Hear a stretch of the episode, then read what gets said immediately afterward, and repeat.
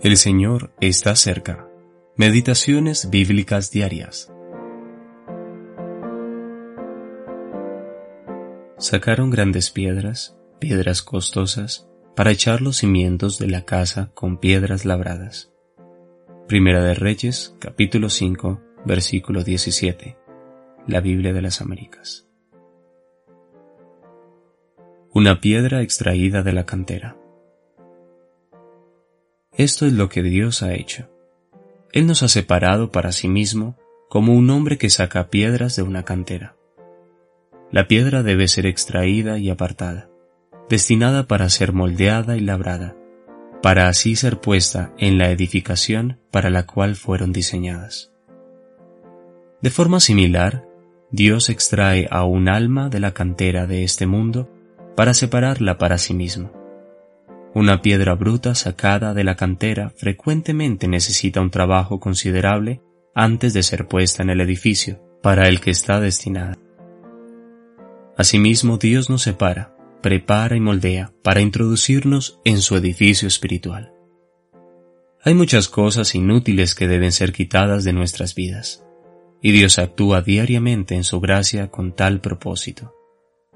Esta alma es santificada, apartada para Dios, desde el momento en que es extraída de la cantera de este mundo. Él nos saca para ponerla bajo la eficacia de la sangre de Cristo. La piedra es completamente suya y está adaptada para cumplir su propósito. Aunque todavía tiene que labrarla, la cuestión no se basa en lo que Él hace cada día, sino en el fin que se ha propuesto en sí mismo. Es el Espíritu Santo el que actúa en el alma y se apropia de ella. Quizás la conducta de la persona en su vida pasada ha sido muy honorable o muy perversa. Si este último fuera el caso, quizás estaría más agradecida. Pero su condición pasada importa poco. Ahora pertenece a Dios. Hasta ese momento, la persona ha hecho tan solo su propia voluntad. Ha seguido su propio camino, sin importar las apariencias, más o menos buenas, o más o menos malas, da igual.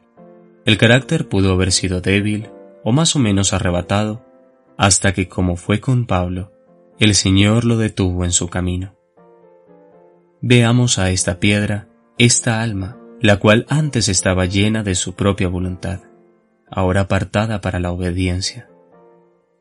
Acercándoos a Él, piedra viva, vosotros también, como piedras vivas, sed edificados como casa espiritual Primera de Pedro, capítulo 2, versículos 4 y 5. J. N. Darby